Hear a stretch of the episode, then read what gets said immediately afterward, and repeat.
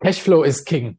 Wie du mit einer kaum bekannten Investmentstrategie deutlich zweistellige Renditen sowie einen vollautomatisierten Cashflow generierst, das erfährst du in diesem Video. Bevor es losgeht, möchte ich dir dafür danken, dass du dich durch diese Heldenreise inspirieren lässt und mit den Lifehacks, der Motivation, den Ideen und Impulsen deine eigene Heldenreise schreibst.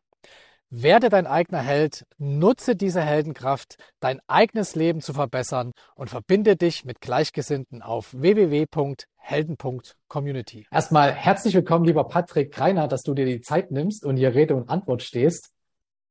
Ja, vielen lieben Dank für die Einladung. Ich freue mich schon sehr auf unser Gespräch heute.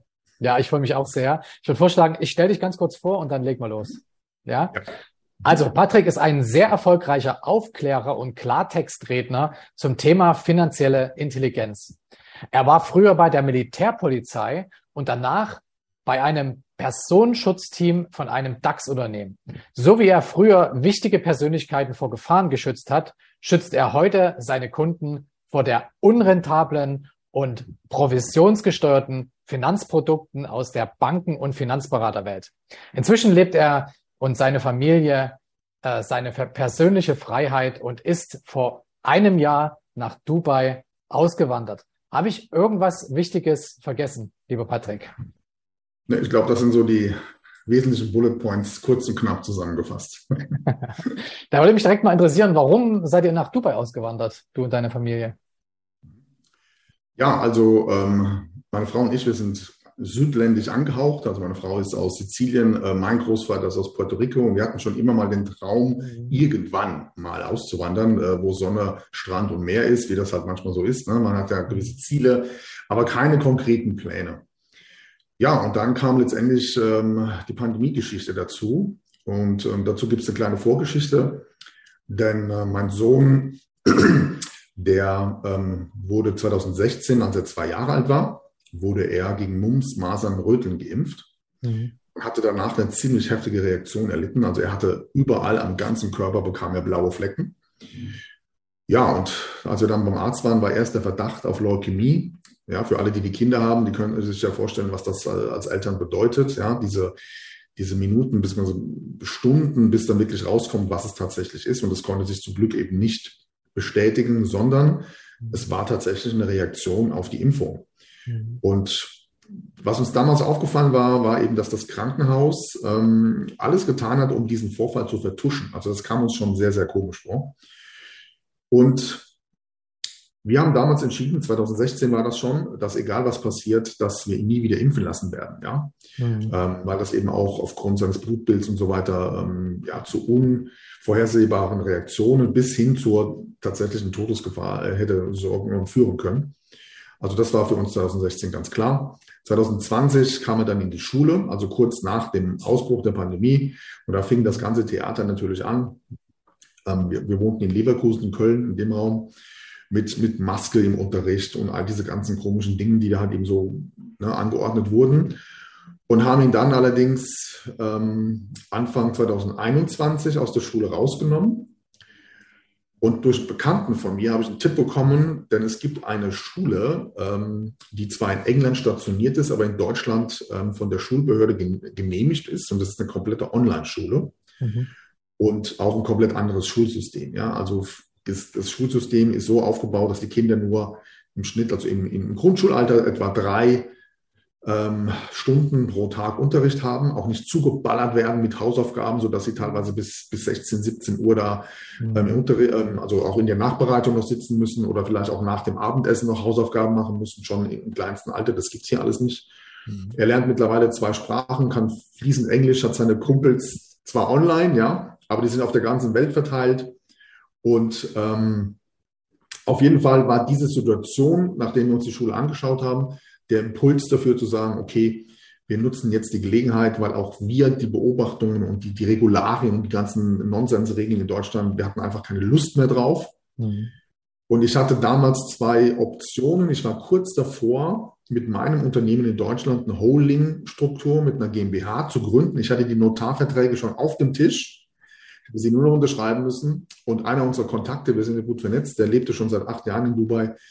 Und irgendwie in einem Nebengespräch sagte der irgendwann zu uns, warum kommt ihr nicht nach Dubai rüber?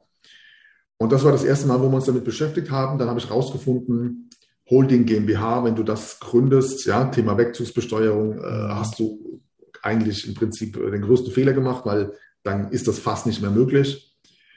Ja, und dann war ich eben als, Unterne also als Unternehmer, der eben selbstständig in dem Bereich war, war dann irgendwann die Entscheidung gefallen, und zwar relativ schnell, dass wir, dass wir auswandern. Und das war eine Aktion innerhalb von zwei Wochen. Also wir haben innerhalb von zwei Wochen wirklich alles zusammengepackt, äh, nachdem wir die Entscheidung getroffen haben, sind nach Dubai ausgewandert, haben dann erstmal die ersten drei Monate hier in einem Hotel gelebt, bis wir alles mal ein bisschen sortiert hatten, Firma gegründet haben, uns mal ein bisschen orientiert haben, wie das hier abläuft und leben jetzt seit Mai 21 tatsächlich hier in Dubai, ähm, hier in Dubai Marina. Ich gucke hier aus meinem Büro direkt aus Meer. Ah, ähm. Ja, also im Prinzip das, was wir uns immer schon erträumt und erwünscht haben, haben wir durch die, nennen wir es mal, größte ja, Pandemie etwas beschleunigen können und ähm, sind jetzt hier wirklich rundum glücklich, war die beste Entscheidung ever. Habe ich direkt eine Frage. Du meinst, dass dein Sohn ja jetzt äh, online lernt, eine ganz andere Ausbildung oder Bildungsstil, den man in Deutschland so kennt. Wie war deine Schulzeit? Hattest du schon immer das Bedürfnis, ich muss mal zur Militärpolizei gehen oder wie ist das dazu gekommen? Also ich muss tatsächlich schon sagen, ich hatte schon in der Grundschule irgendwie das Gefühl, dass mit mir was nicht stimmt. weil ich hatte irgendwie immer schon Probleme, mich an irgendwelche Regeln zu halten, nur weil man mir sagt, dass es Regeln sind. Ja, das fing schon in der Grundschule an mit dem Thema, dass ich mich melden muss und um Erlaubnis fragen muss, um auf Toilette zu gehen. Ja, mhm. das waren so Dinge, wo ich mir dachte, okay, das finde ich irgendwie ein bisschen doof. Ähm, also in der Schule ist mir das schon aufgefallen. Und mhm. wie ich schon sagte, generell auch dieses, dieses Eingeschränktsein, diese, diese an Regeln halten, ja, die, die, du darfst gewisse Dinge einfach nicht hinterfragen, die sind halt einfach so, ja. Mhm. Und meine Schulzeit an sich war halt schon sehr, ich sag mal, sehr geprägt durch, durch den Schuldruck auch. Ne? Also meine Eltern sind ganz, ganz klassisch äh, im Angestellten- und Beamtenverhältnis ähm, waren meine Eltern. Und wie es halt in der Schule damals so war, das sind halt Noten das A und O. Und ich habe da schon, ich sag mal, sehr disziplinarisch ähm, wurde ich eben auch an meine Schulnoten geführt. Ja, also schon sehr streng auch. Ne? Ähm, das hatte Vor- und Nachteile heute rückblickend betrachtet. Aber die Schulzeit an sich war für mich, mal abgesehen mit Freunden und so weiter, schon auch sehr viel mit Druck verbunden. Mhm. Ähm, und das haben wir heute bei unserem Sohn zum Beispiel nicht mehr. In dieser Schule durch diese Schulform, weil die auch ganz anders aufgebaut ist. Und heute blicke ich natürlich zurück Vielleicht kennst du die Situation, wenn du dich mal so vergleichst mit den Leuten, mit denen du früher in die Schule warst. Was haben die eigentlich so alles gemacht? Wo stehen die heute? Und wie ist dein eigener Weg? Und dann habe ich einfach irgendwann auch mal festgestellt, dass das Thema Schule, ich glaube, in der Kindheit viel zu, viel zu streng und viel zu wichtig genommen wird, weil am Ende des Tages, wenn du deinen eigenen Weg gehst, wirst du immer, gerade heute im Zuge der Persönlichkeitsentwicklung, Möglichkeiten finden, dein eigenes Ding zu machen. Mhm. Und deswegen betrachte ich das heute als Vater gegenüber meinen Kindern viel, viel lockerer, als ich das vielleicht selbst erlebt habe. Mhm. Würdest du deinem Sohn äh, raten, einen ähnlichen Weg zu gehen, den du gegangen bist? Also so Militärpolizei, äh, dann Personenschutz und so weiter? Oder wie, wie, wie siehst du das im Nachhinein? Ich meine, du wärst ja heute nicht da, wo du bist, wenn du das nicht gemacht hättest. Ja, also prinzipiell bin ich immer der Meinung, dass das größte Streben, das jeder haben sollte, ist, sich selbst seinen Weg zu erfüllen, wie auch immer der mhm. aussieht. Ja, also ich würde jetzt nicht sagen, okay, du geh auch zum Militär. Für mich hat das Militär damals hat mir sehr viel beigebracht, ähm, Disziplin, ja, äh, Durchhaltevermögen, auch mal die eigenen Grenzen zu überwinden und so weiter. Aber ich glaube nicht, dass das ein Muss ist, um deinen Weg zu gehen. Genau. Ähm, bei mir war das eher so, dass ich habe damals eine Ausbildung gemacht als technischer Zeichner und jetzt muss ich kurz überlegen, ich war schon im dritten Lehrjahr und ich habe, ich muss das jetzt wirklich mal so offen sagen, jeden Morgen, wo ich da hingefahren bin, hätte ich kotzen können. Ich hatte so keinen Bock auf diesen Job. Das war teilweise wirklich so, dass sonntags abends mir schlecht war, wenn ich daran gedacht habe, am nächsten Tag wieder aufzustehen. Und wenn wir mal überlegen, wie viele Menschen vielleicht in einer ähnlichen Situation sind, dass sie einen Job ausüben müssen, nur des Geldes wegen, auf den sie keine Lust haben, dann ist das vielleicht auch eine gewisse Art und Weise von Qual, ja, weil man einfach keinen Ausweg kennt. Ja. Und das würde ich meinem Sohn ans Herz legen oder meinen Kindern generell, dass sie ihren eigenen Weg finden sollten, mhm. wie auch immer der dann aussieht. Aber ich meine, du weißt es auch, äh, ich glaube, die persönliche eigene Freiheit leben zu können, leben zu dürfen, danach zu streben, auch, auch sich das zu erarbeiten, ist sicherlich nochmal eine ganz andere Nummer, als wenn du eben 20, 30 Jahre einen Job machst, auf den du gar keine Lust hast. Absolut. Gab es bei dir so eine Art Wendepunkt, wo du gesagt hast, ähm, jetzt habe ich verstanden, dass das Thema Finanzen extrem wichtig ist, jetzt gehe ich in diese Richtung. Ist da irgendwas passiert oder wie bist du dann von der Militärpolizei Richtung mhm. ähm, ja, Finanzguard sozusagen gegangen? Ja. Ich habe ich hab mich schon als Jugendlicher immer für Finanzen, also Aktien und so weiter interessiert.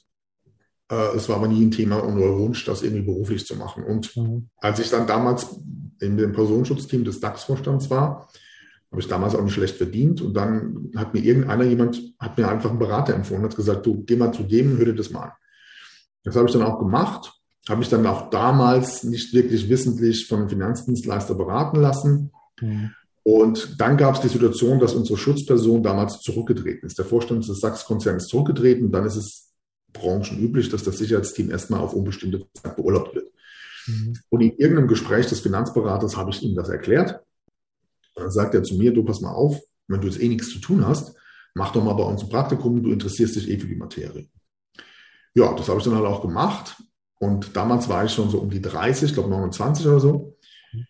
Und dann war mir aber klar, okay, diesen Job als Personenschützer kannst du eh nicht den Rest deines Lebens machen. Und ich hatte andere Verdienstmöglichkeiten im Finanzvertrieb. Zumindest hat man mir das suggeriert. Und dann habe ich irgendwann nach einem halben Jahr eben die Entscheidung getroffen, ich wechsle die Branche.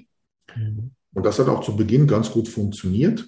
2009 ähm, wurde ich dann von einem Finanzdienstleister mit knapp 3000 Vertriebspartnern zum Berater des Jahres ausgezeichnet. Drei Monate später habe ich dann Büroverbot bekommen. Wieso das?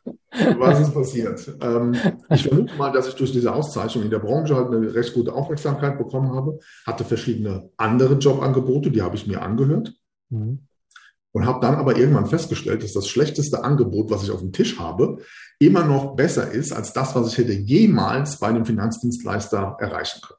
Mhm. Und das machte mich stutzig. Das heißt, ich fing an zu recherchieren, wie viel Kosten, Provisionen und Vertriebsgebühren sind in diesen klassischen Altersvorsorgeprodukten tatsächlich drin, weil das lernst du ja nicht. Das wissen ja die ja. meisten Kunden gar nicht. Du mit, mit Kosten und versteckten Gebühren, das ist kein Ausbildungsthema im Finanzvertrieb. Mhm. Und als ich das mal rausgefunden habe, habe ich echt gedacht, mich trifft der Schlag. Ja? Weil äh, ich, ich, äh, vor kurzem gab es wieder einen Artikel, vielleicht für deine Zuhörer direkt mal, um das mal klar zu machen. Es gab einen Artikel vor kurzem im Manager-Magazin, da stand drin, dass im Durchschnitt eine Lebensrenten- oder fondgebundene Altersvorsorge, ob Riester, Rürup, was es da alles gibt, dass die im Durchschnitt, wenn du alle Kosten zusammennimmst, etwa 25 Prozent Kosten haben. Wow. Das musst du dir mal überlegen. Das heißt, die Rendite, die du eine, auf deinen Rückkaufswert ausgeschüttet bekommst, das sind ja Peanuts im Vergleich zu den, mhm. zu den Kosten, die du im Hintergrund zu bezahlen hast. Jetzt rechnen wir hoch 25 Prozent Kosten plus jetzt aktuell 10 Prozent Inflation. Da brauchst du ja kein Mathe-Genie sein, dass das eine absolute Geldvernichtungsmaschine ist. Ja? So, und als ich das rausgefunden hatte damals, konnte ich mich halt einfach mit diesem ganzen System nicht mehr identifizieren. Habe damals mit meiner Führungskraft gesprochen und dann war auch ganz klar, ähm, hier geht der Weg nicht weiter.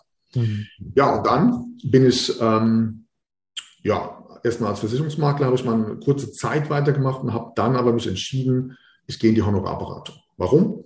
Weil es hier die Möglichkeit gibt, für Kunden eben provisionsfreie Tarife, Fonds ohne Ausgabeaufschläge und all diese ganzen Thematiken in diese Beratungsschiene reinzugehen. Habe dann aber festgestellt, dass die meisten Kunden oder Verbraucher gar nicht wissen, dass es das gibt. Also dass es für sie eine Möglichkeit gibt, wie sie das gesamte Provisions- und Fondskostenmodell der Finanzdienstleistungsbranche zu ihrem eigenen finanziellen Vorteil komplett ausschalten können.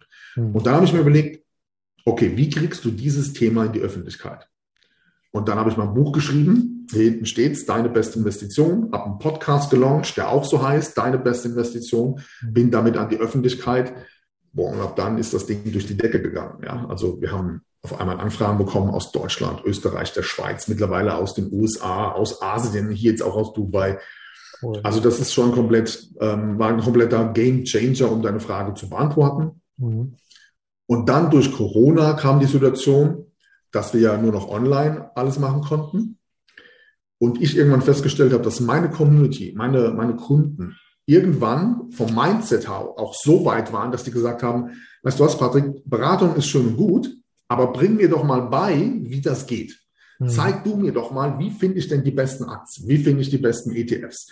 Wo muss ich bei Immobilien schauen, damit ich gar keinen Berater mehr brauche? Und so ist dann die Idee entstanden, okay, wir gehen aus der Beratung raus und machen nur noch Academies, Online-Coachings, mhm. Live-Zoom-Calls und so weiter und so weiter. Ja, so hat sich das entwickelt. Und dann haben wir jetzt zu Beginn des Jahres, sind, also ich selbst nutze diese Strategie schon seit zweieinhalb Jahren.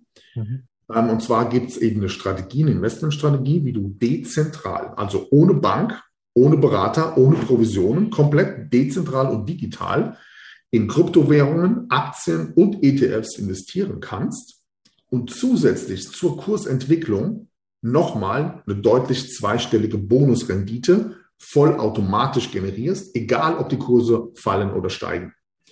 Und diese Strategie ist so gut wie nicht bekannt in der Öffentlichkeit. Mhm. Und deswegen haben wir gesagt, okay, dann bauen wir daraus eine Academy, eine Investment Academy, wo wir unseren Kunden zeigen, wie das geht. Und ähm, auch das ist jetzt seit Anfang des Jahres, gerade in Zeiten von Inflation und so weiter, eingeschlagen wie eine Bombe. Also man muss sich das einfach mal klar machen, du generierst im Schnitt zwischen 15 und 20 Prozent Bonusrendite, egal ob die Kurse hochgehen oder runter. Ähm, und diese, diese Strategie und diese Zahlen, die, die du hier generieren kannst als Investor, die gibt es natürlich in der klassischen Banken- und Finanzwelt nicht. Hm. Ja, es klingt ja mega gut. Also erste Frage, äh, wo finde ich das Ganze? Also wie komme ich da hin?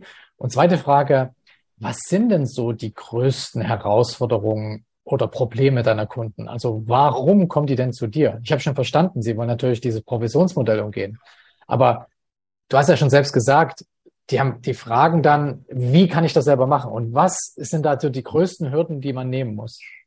Ja, also zu dieser Investmentstrategie ähm, bekomme ich manchmal in Gesprächen mir die Frage gestellt, Mensch, Patrick, wenn das so einfach ist, warum macht das nicht jeder? Mhm. So, einfach erklärt. Also Punkt Nummer eins, statistisch betrachtet investieren weniger als drei Prozent im deutschsprachigen Raum dezentral. Das kann dann sogar nicht jeder machen, weil 97 Prozent wissen gar nicht, dass es das gibt. So. Zweitens, weder unser Bankensystem noch Finanzberater noch unsere Politik haben ja ein Interesse daran, dass du weißt, wie das geht. Mhm. Und drittens zum Thema, wenn das so einfach ist, warum macht es nicht jeder? Naja, weil es halt nicht einfach ist. Du musst schon sehr genau wissen, was du da tust, mhm. weil du hast ja kein, kein Backoffice oder kein Service Call Center, wo du mal anrufen kannst, wenn du einen Fehler machst. Das heißt, du musst schon genau wissen, was du da machst.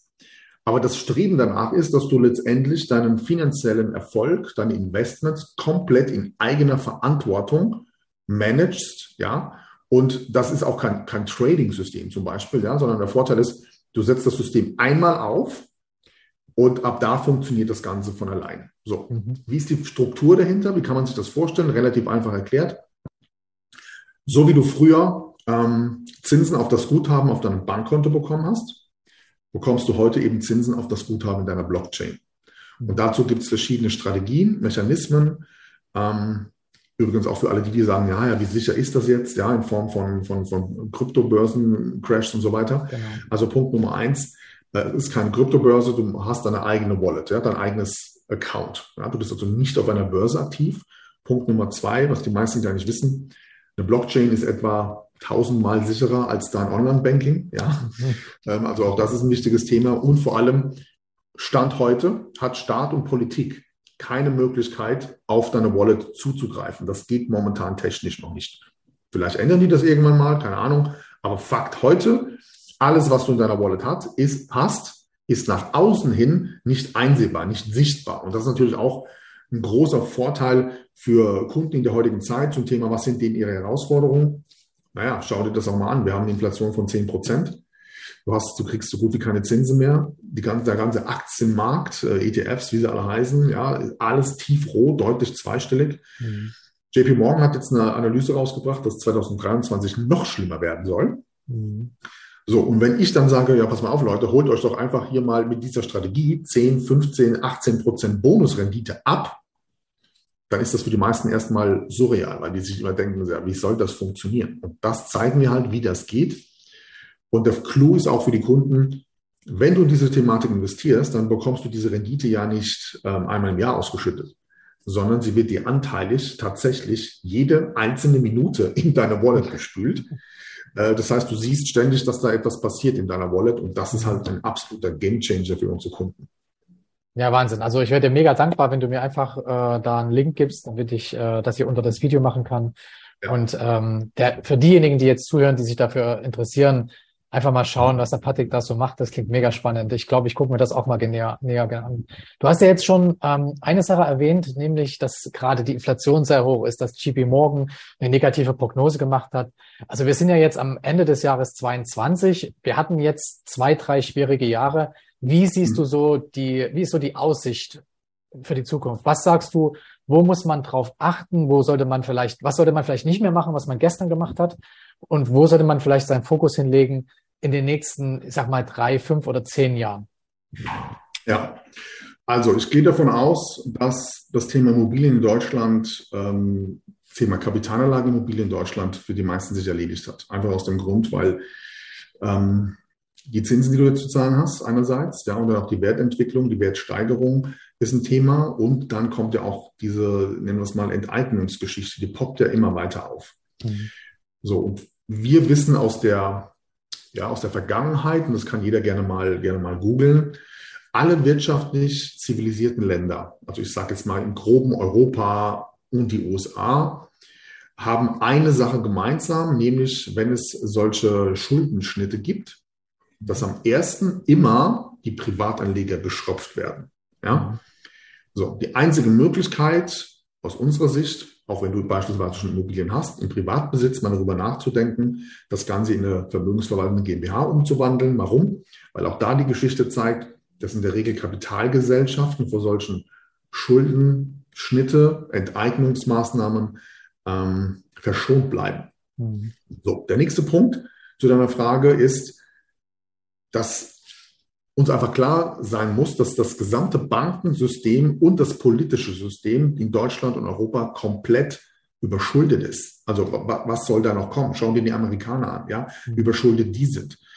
Und es besteht dann einfach der Trend, dass man eben sogenannte CBDCs, ja, also die sogenannte Notenbank, dezentrale Währungen, veröffentlichen werden. Die Amerikaner sind jetzt schon wohl so weit, dass sie im Sommer nächsten Jahres äh, den ersten digitalen Dollar rausbringen werden. Mhm. Und auch das sehe ich als große Gefahr, weil wenn das kommt, dann haben sie dich am, am Wickel, weil dann können sie mit dir machen, was sie wollen. Ich weiß, dass das da draußen immer so ein bisschen als Verschwörungstheorie abgestempelt wird, aber für die Zuschauer, die können das mal googeln. Die Türkei hat jetzt schon konkrete Pläne, was sie mit, diesen, mit dieser digitalen Währung alles machen können. Da gibt es verschiedene Artikel. Wenn du dir das durchliest, denkst du dir, du bist äh, in Science Fiction, ja, wo alles getrackt wird, dein, dein Gesundheitsstatus, äh, deine Bankkonten, wie du dich verhältst, ähm, CO2-Ausstoß, also wie, wie lebst du, wie, was konsumierst du und so weiter. Das ist alles komplett trackbar. Und ich glaube, dass es extrem wichtig ist, dass uns klar sein muss, dass das klassische, ich sag mal, Geldsystem, so wie wir das kennen, also du kriegst ein paar Zinsen auf der Bank, du kriegst ein paar Zinsen in deiner Altersvorsorge und so weiter, dass diese, dass diese Zeiten einfach vorbei sind. Mhm. Und wir müssen uns ja nun mal klar machen, für alle die, die beispielsweise noch klassisch in Altersvorsorgeprodukte investiert sind, wir haben eine Inflation von 10 Prozent.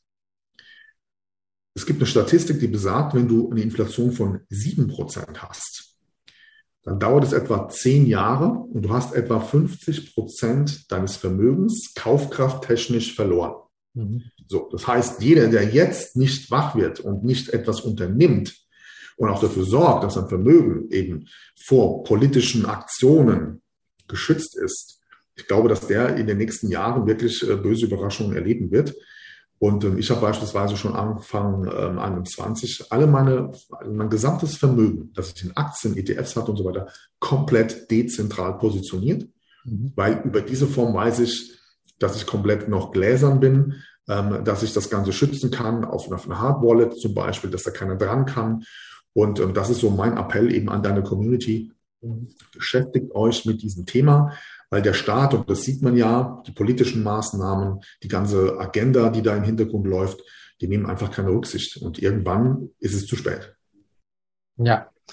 Ja, also oft ist es ja so, dass man äh, die Dinge kommen sieht, aber nichts macht, einfach lethargisch ist. Und äh, das sollte nochmal jetzt ein, ein richtiger Weckruf sein an diejenigen, die das Gefühl noch haben, das wird schon alles wieder. Äh, es sieht eher nicht so aus. Also von daher danke für den Appell auf jeden Fall. Ich finde, das ist auch ein, ein, sehr, sehr gutes Schlusswort. Ich würde dir aber gern noch äh, eine Frage geben, die ich dir nicht gestellt habe. Und zwar ist es ja oft so, dass du gern noch was loswerden willst äh, an die Zuschauer. Ähm, ich aber einfach zu blöd bin, das zu fragen. Deswegen für dich nochmal äh, das, das Schlusswort sozusagen, ähm, dass du vielleicht nochmal den Zuschauern was mitgeben kannst, was dir auf dem Herzen liegt. Vielen Dank auf jeden Fall schon mal. Sehr gerne. Ja, also für jeder, der sich für dieses Thema interessiert. Also wie kannst du in Zeiten wie diesen dein gesamtes Vermögen vor politischen und ähm, ja, finanzspezifischen Zugriffen schützen? Wie kannst du dafür sorgen, dass du jetzt auch bei fallenden Kursen trotz alledem deutlich zweistellige Renditen und einen vollautomatisierten monatlichen Cashflow generieren kannst? Für alle, die, die das interessiert, bieten wir gerne immer ein, ein Gespräch an, wo man sich einfach mal austauscht und mal schaut, okay, wo stehst du aktuell? Was sind deine Herausforderungen und inwiefern könnte diese Strategie für dich passen? Und für jeden, der da Lust dazu hat, der kann sich gerne unter folgender Website einfach mal bei uns einen Termin buchen. Und zwar gehst du einfach auf www.patrick-greiner.de slash Rendite. Dort kommst du auf meinen Kalender, trägst den Termin ein, machst, ähm, äh, gibst ein paar Daten von dir ein und dann würden wir uns einfach in einem persönlichen Gespräch mal austauschen und mal gucken, wo stehst du gerade und sollte das für dich ein Thema sein, zeigen wir dir einfach, wie diese Strategie eben auch im Detail funktioniert. Super gut. Auch von mir nochmal, äh, also macht das unbedingt, kümmert euch drum und wenn es erstmal das Gespräch ist, um wenigstens den Aha-Moment zu haben, wo stehe ich jetzt und was ist jetzt zu tun, in diesem Sinne vielen, vielen Dank, Patrick, für das tolle Angebot und ähm, ja, alles, alles Gute in Dubai. Ja, dir auch. Vielleicht sehen wir uns ja mal, entweder in Thailand oder in Dubai. Ich würde mich sehr freuen. Sehr, sehr gerne. Ich mich auch. Also dann, danke dir. Ciao. Ciao. Wenn dich das Interview genauso wie mich inspiriert hat, dann teile es mit deinen Freunden, weil jeder Held seine Adventures braucht.